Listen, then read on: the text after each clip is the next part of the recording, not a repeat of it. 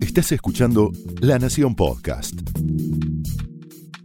A continuación, el análisis político de Carlos Pañi en Odisea Argentina. Bienvenidos a Odisea. La recesión que genera malestar económico, malestar social, se convierte siempre en una especie de papel de tornasol a partir del cual afloran disidencias, conflictos, fisuras que hay en distintos lugares de la política, de la vida pública. Es como que las pasiones se exacerban y los niveles de tolerancia descienden a raíz o a propósito de ese malestar que es como una especie de telón de fondo sobre el que se recortan conflictos. Eso está pasando hoy en la Argentina. Y hay episodios, fenómenos que podrían tener otra trascendencia, pero que de golpe adquieren relieve contrastando contra ese malestar económico y social propio de las contracciones, de los momentos donde la, la sociedad empieza a pasarla mal desde el punto de vista de su vida material. Mañana va a haber un fallo de la Corte alrededor de una cuestión que es central para todo el universo fiscal, es central en la Argentina y en cualquier lugar del mundo. El problema previsional, el problema de cómo sostener los saberes de los que no trabajan, se ha convertido en una cuestión crítica para el Estado en cualquier lugar. Miren si no lo que pasa en Brasil, donde el centro de la visión económica acerca del destino de Bolsonaro también está cifrado en si logra o no pasar una ley previsional y de qué carácter es esa ley. Bueno, en la Argentina la cuestión previsional se está discutiendo desde hace mucho tiempo y cualquier fallo que toque esa cuestión, cualquier sentencia judicial que afecte al Estado en los fondos previsionales, siempre tiene un nivel de preocupación o crítico especial que el mercado mira. Probablemente si no estuviéramos en un momento de anticlímax económico, si no estuviéramos en un momento de vacas flacas, este fallo pasaría menos advertido, generaría menos preocupación. Hay mil argumentos para explicar por qué no es una bomba. Bueno, en todo caso afectará el presupuesto del año 2020, interviene este fallo en la vida de un grupo de jubilados, que son los que tienen sus saberes devengados en un periodo que va desde 1999 hasta el año 2006, en el cual hay una especie de nebulosa respecto de la fórmula de actualización de los saberes, no afectaría a aquellos que han hecho acuerdos por la reparación jubilatoria, porque en el artículo 6 de la ley de reparación jubilatoria se dice que una vez que uno acordó con el Estado esa reparación es cosa juzgada y no se, no se puede acoger a otros beneficios de sentencias judiciales, etc.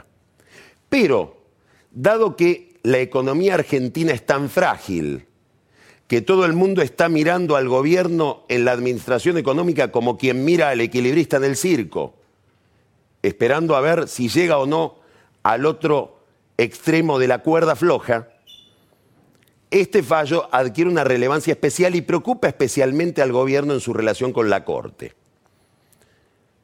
La Corte que se ha convertido en una especie de valle de pasiones, por usar una expresión antigua. Es decir, desde que se produjo el reemplazo de Lorenzetti por Carlos Rosenkrantz, afloraron también ahí una cantidad de conflictos y de ajustes de cuentas internos, de los cuales este fallo se convierte en una especie de banco de pruebas. Ya sabemos que hay tres votos redactados para mañana y esos tres votos fallan a favor del jubilado blanco, que es el que pidió que se le actualicen los saberes con una fórmula más beneficiosa que la que venía aplicando la ANSES.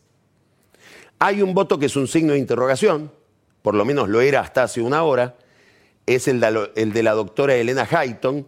Los tres votos de la mayoría que van a fallar, vamos a ponerlo en términos vulgares, en contra de las pretensiones del gobierno, son los votos del doctor Lorenzetti, del doctor Maqueda y del doctor Rosati.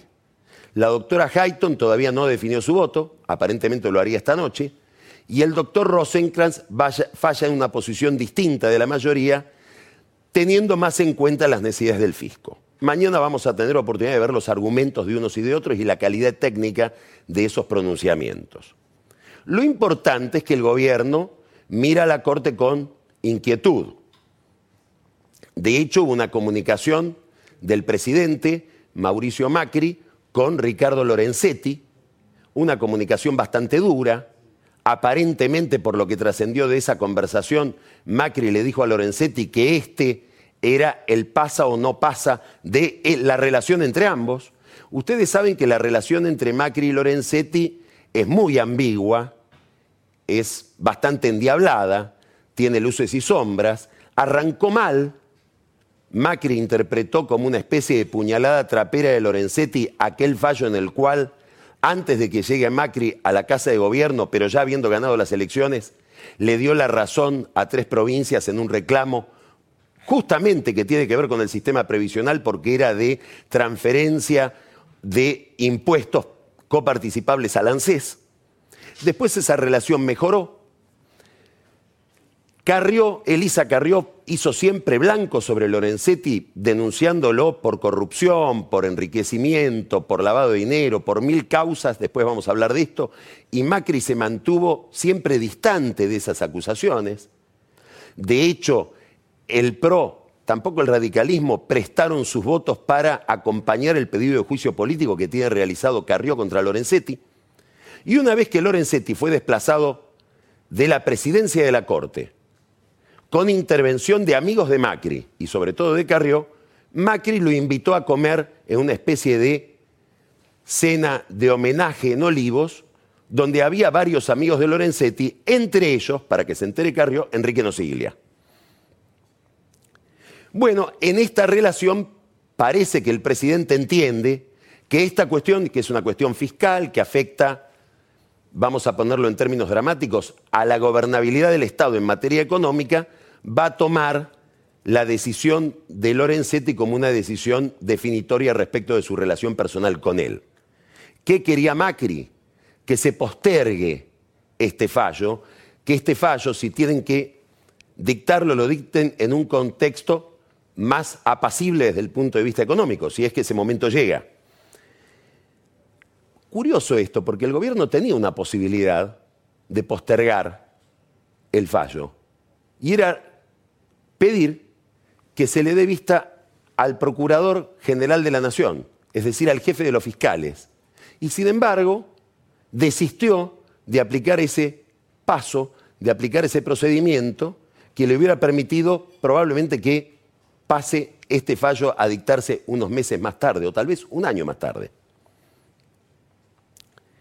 Signo de interrogación entonces sobre Hayton, lo vieron al ministro Garabano hace dos horas salir del despacho de Hayton en el, cuarto piso de la Corte. Veremos si tuvo algún resultado su gestión y cómo vota Hayton mañana, si del lado de la mayoría o del lado de Rosenkrantz. Detrás de esta discusión, que el gobierno ve como dramática más desde el punto de vista simbólico que desde el punto de vista fiscal efectivo, hay otra discusión que tiene que ver con la distribución de poder interno en la Corte. Y esa distribución de poder interno tiene que ver con las atribuciones del presidente de la Corte y sobre todo las atribuciones del presidente de la Corte en materia de administración, de administración financiera del Poder Judicial y de administración del personal y los contratos, que es un tema siempre central en el Estado. Lorenzetti acumuló un poder que le venía heredado del presidente de la Corte como una especie de caudillo de ese cuerpo. Durante toda la gestión de Lorenzetti, Lorenzetti ejerció una jefatura bastante efectiva respecto de resto de los miembros de ese tribunal. Ahora que se va Lorenzetti de la presidencia de la Corte, los demás ministros, pero incluido Lorenzetti, por lo menos Maqueda, Rosati y Lorenzetti, deciden tomarle la palabra a los que promovieron el cambio, entre ellos estaba Rosati y Hayton, y también Rosenkrantz, diciendo, vamos, vamos a generar una forma de conducir la Corte más pluralista, más horizontal, más colegiada. Y se preparan para mañana, junto con el fallo previsional, firmar una acordada que le quita una cantidad de atribuciones al presidente de la Corte en materia económica. Y la distribuye entre todos los miembros de la Corte, es decir, cosas que podría decidir Rosencrantz solo, las va a tener que ahora consensuar con el resto de los ministros del tribunal. Va a haber una discusión alrededor de esto. Muy probablemente haya una discusión respecto de la legalidad de esto. Ya trasciende de al lado de Rosenkrantz que hay facultades del presidente de la Corte que la ley se las atribuye en materia económica exclusivamente al presidente. ¿Hasta dónde van a llegar los conflictos internos dentro de la Corte? ¿Qué me estoy preguntando? Si mañana se dicta esta acordada que le quita poder a Rosenkrantz, ¿va a haber una denuncia porque esa acordada es ilegal? ¿La administración de la Corte Suprema de Justicia va a ser materia de un debate judicial? ¿Va a terminar en tribunales? La forma en que se conduce el Poder Judicial sería interesantísimo para la institucionalidad de la Argentina. De nuevo, Hayton es una incógnita. Firmó la acordada, dicen que firmó una acordada mucho más dura que esta, dejó de firmarla, es decir, tachó su firma, la volvió a firmar y ahora aparentemente no la firmaría. Más aún, en el Poder Ejecutivo hay quienes están seguros de haber escuchado de labios de Hayton quejas respecto de que Lorenzetti la presionó para que firme esta acordada según el criterio de la mayoría, quitándole poder a Rosenkrantz.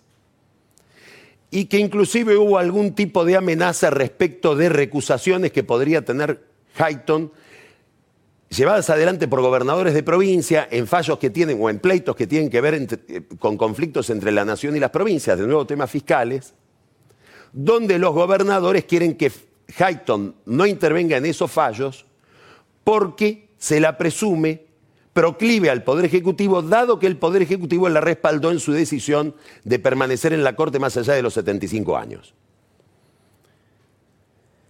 Quiere decir que hay duelos complicados dentro de la Corte que trascienden a la Corte misma. ¿Por qué? Porque uno de los rasgos de esta acordada que tiene que ver con la administración de la Corte y que se va a firmar mañana, en una sesión que va a ser muy tensa, mucho más por esto que por el fallo previsional, está en el centro de este problema la administración de la Corte durante el periodo Lorenzetti. Elisa Carrió ha señalado a Lorenzetti como un factor negativo para la institucionalidad de la Corte, sobre todo por la vinculación o por los manejos de Lorenzetti, según Carrió, ligados al señor o al contador Héctor Marqui. Héctor Marqui es el administrador de la Corte, a quien Carrió acusó de lavado de dinero y manejos fraudulentos en el manejo de los recursos de la justicia. Marqui querelló a su vez a Carrió por una vía civil, pidiendo un resarcimiento por lo que él considera que son calumnias. Carrió pidió ampararse en los fueros y la Cámara Civil le acaba de decir a Marqui que tiene razón y que Carrió no tiene derecho a ampararse en los fueros para este tipo de denuncias. Quiere decir que Marqui está especialmente respaldado hoy, o se siente respaldado, o está envalentonado. Habrá que ver si mañana, en esta acordada, figura, por parte de la mayoría, un respaldo a la administración económica de Lorenzetti de los últimos 12 años. Dicen que había un borrador del, de, la acordada donde figuraba un respaldo a Marqui con nombre y apellido y que algún juez se negó a firmarlo y por eso eso no va a estar mañana. Pero, ¿qué quiero decir con esto? Que en la acordada de mañana lo que hay en el fondo es el duelo entre Lorenzetti y Carrió, Carrió y Lorenzetti alrededor de la calidad de la administración de la Corte durante todos estos años. Interesante entonces esta acordada, algo técnico, algo cifrado, algo que no es de interés general, pero donde se juegan otras batallas que sí son de interés general. ¿Por qué? Porque la recesión, que por ejemplo potencia el significado de este tipo de pronunciamientos judiciales ligados a cuestiones económicas y fiscales, también potencia los niveles de desencanto no del votante común, sino también del dirigente político respecto del gobierno. Y esto es lo que estamos viendo en estos días. Que la alianza Cambiemos empieza a presentar fisuras, señales de malestar interno, disidencias, cuyo curso no conocemos, no sabemos cuáles van a ser las derivaciones finales. La primera tiene que ver justamente con el malestar de Carrió con Macri y algo que se conoce menos o que está menos de manifiesto, de Macri con Carrió.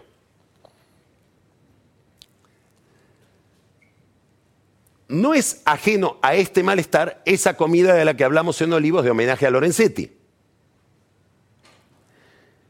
Carrió pidió el juicio político por temas judiciales nada menos que del ministro de Justicia. A ver, uno va naturalizando este tipo de conflictos y de peleas, pero si uno alejara el zoom y piensa, el gobierno de Cambiemos, cuyo mandato principal, en contraposición con el kirchnerismo y con los 12 años anteriores de gobierno, era la restauración institucional, tiene a una de sus líderes principales, probablemente en materia institucional la voz más poderosa, la de Carrió, denunciando y pidiendo el juicio político nada menos que del ministro, no de Transporte, no de Obras Públicas, de Justicia, estaríamos ante una crisis muy importante que se disimula porque las cosas van perdiendo valor, probablemente por la frecuencia con la que suceden. Además, Carrió impugnó nada menos que la política de Patricia Bullrich, no respecto del uso de armas, que es lo último, sino respecto del narcotráfico. Dijo abiertamente que a la ministra de Seguridad le inventan operativos antinarcos en la gendarmería. El jefe de la gendarmería se vio obligado a emitir un comunicado oficial respecto de esto defendiendo el accionar de su fuerza y la transparencia de los procedimientos, en un tema que, si usted recuerda al comienzo del gobierno, era uno de los tres objetivos que se había propuesto Macri cumplir una vez que termine su mandato, la lucha contra el narcotráfico. Bueno, Carrió le impugnó, impugnó uno de los tres objetivos. Después impugnó también, más recientemente, la calidad del protocolo que emite también Patricia Bullrich para el uso de armas en la represión del delito. Y mañana, cuando se trate en el Congreso una ley para regular las barras bravas, también se va a escuchar la voz de Carrió, de la coalición cívica, pidiendo mayor desvinculación de los dirigentes de fútbol y la política. No sé si eso llegará a que haya algún tipo de pedido por parte de la coalición cívica, que seguramente va a ser un pedido inviable, para que haya alguna restricción destinada a dirigentes deportivos del fútbol para intervenir en listas electorales. ¿Eso está destinado a Angelici o está destinado a Macri, que viene a la política desde el fútbol? José Torello, íntimo amigo del presidente, ha sido siempre el puente entre Carrió y Macri y volvió a hablar con Carrió el viernes de la semana pasada, un poco para tomar la temperatura de este vínculo y probablemente para ver si hay alguna posibilidad de reacercamiento antes de que termine el año. Curiosamente, al lado de Carrió, hoy hay un personaje o una figura nueva que no pertenecía a ese círculo, pero que se ha convertido en una persona central en el entorno de Lilita, y habrá que ver qué significa esto también para las relaciones entre la Casa Rosada y Carrió, que es Mario Quintana, el vicejefe de gabinete, que fue expulsado del gobierno durante aquella recomposición de gabinete crítica un domingo, creo que por el mes de septiembre, ahora forma parte de el círculo íntimo de Elisa Carrió mientras se producen este tipo de reproches. No sabemos si Quintana tomó partido por Carrió en esta pelea o si es un puente entre Carrió y la Casa de Gobierno y sobre todo entre Carrió y su antiguo jefe, Marcos Peña. Carrió es una de las fundadoras de Cambiemos, es una de las líderes de Cambiemos, no se habla con Macri desde hace mucho tiempo. Básicamente no se habla con Macri desde el 7 de octubre. ¿Qué pasó el 7 de octubre? En el diario La Nación, Jorge Liotti publicó una entrevista cuyo título era Perdí la confianza en el presidente en materia de lucha contra la corrupción. Eso lo dijo Carrió. Desde entonces Macri no habla con Carrió y sabe que es una fantasía imposible, sabe que es un gusto que se da durante la noche hablando con la almohada y que durante el día debe renunciar a él, fantasea con un cambiemos sin Carrió. No es el único malestar. Aparece otro malestar en el radicalismo. En los últimos días hemos visto que un grupo de radicales, Juan Manuel Casela básicamente, Federico Storani, Ricardo Alfonsín, plantearon un debate interno respecto de la pertenencia a la alianza Cambiemos, respecto de cuál es el rumbo de Cambiemos. Uno puede decir, bueno, finalmente cuántos votos tiene Storani, cuántos votos tiene Casela, cuántos votos tiene Ricardo Alfonsín. A Macri esto no le hace ni cosquillas, al gobierno no le hace ni cosquillas, son la interna de la interna de la interna. Pero hay dos detalles para mirar. El primero es que esa reunión está combinada con la presencia de Margarita Stolbizer, quien a su vez tiene una alianza con el socialismo de Santa Fe. Es decir, ahí hay una configuración política de poder que no tiene que ver con Macri, que es más bien anti-Macri, y que si decantara en una posición electoral, todos los votos que se llevaría probablemente saldrían del bolso de Macri. Primer problema. Ahora, hay otro tema que probablemente pasa inadvertido. Es un detalle, es como lo de la corte. Son puntitos en la trama, pero son nudos estratégicos, hay que mirarlos. Hubo una adhesión a esa reunión del presidente de la Convención del Radicalismo, Jorge Sapia. Y quienes conocen la vida del radicalismo dicen que en esa reunión donde estaba Ricardo Alfonsín, la mayoría de los miembros eran convencionales del radicalismo. ¿Y eso qué tiene que ver? Algo tan sencillo como esto para que se revalide o se vuelva a formular jurídicamente la alianza Cambiemos y vayan juntos a las elecciones, eso lo debe aprobar la convención radical, que es lo que pasó cuando se fundó Cambiemos prácticamente en Gualeguaychú durante el año 2015. Curiosamente, el que propuso que el radicalismo se aliara al PRO era Federico Storani, que ahora está dudando de esa resolución o de esa moción que formuló en la provincia de Entre Ríos aquella madrugada. Muy bien, quiere decir que hay que prestarle un poquito más de atención a estos radicales disidentes porque tienen una llave jurídica del montaje de Cambiemos. Y a su vez, ¿por qué? Porque todo lo que ellos digan en disidencia respecto al gobierno, sobre todo en materia económica, probablemente genere tensión dentro del radicalismo y genere tensión con Carrió y los radicales amigos de Macri y la propia Carrió se muestren más exigentes frente a Macri, frente a la competencia de estos disidentes. Quiere decir que hay una especie de dominó de reclamos interno. ¿Qué es lo que pasa acá? ¿Por qué sucede todo esto? Bueno, sucede por lo que decíamos hoy, el malestar económico hace que mucha gente se empiece a preguntar ¿y qué estoy haciendo acá? Pero hay otro motivo. Y es que Cambiemos se explica muy dificultosamente sin Cristina Kirchner. Fue una alianza contra Cristina Kirchner. Y cuando el factor Cristina Kirchner, a partir de las elecciones del año pasado, empezó a ser un factor menguante, no renegoció su contrato interno.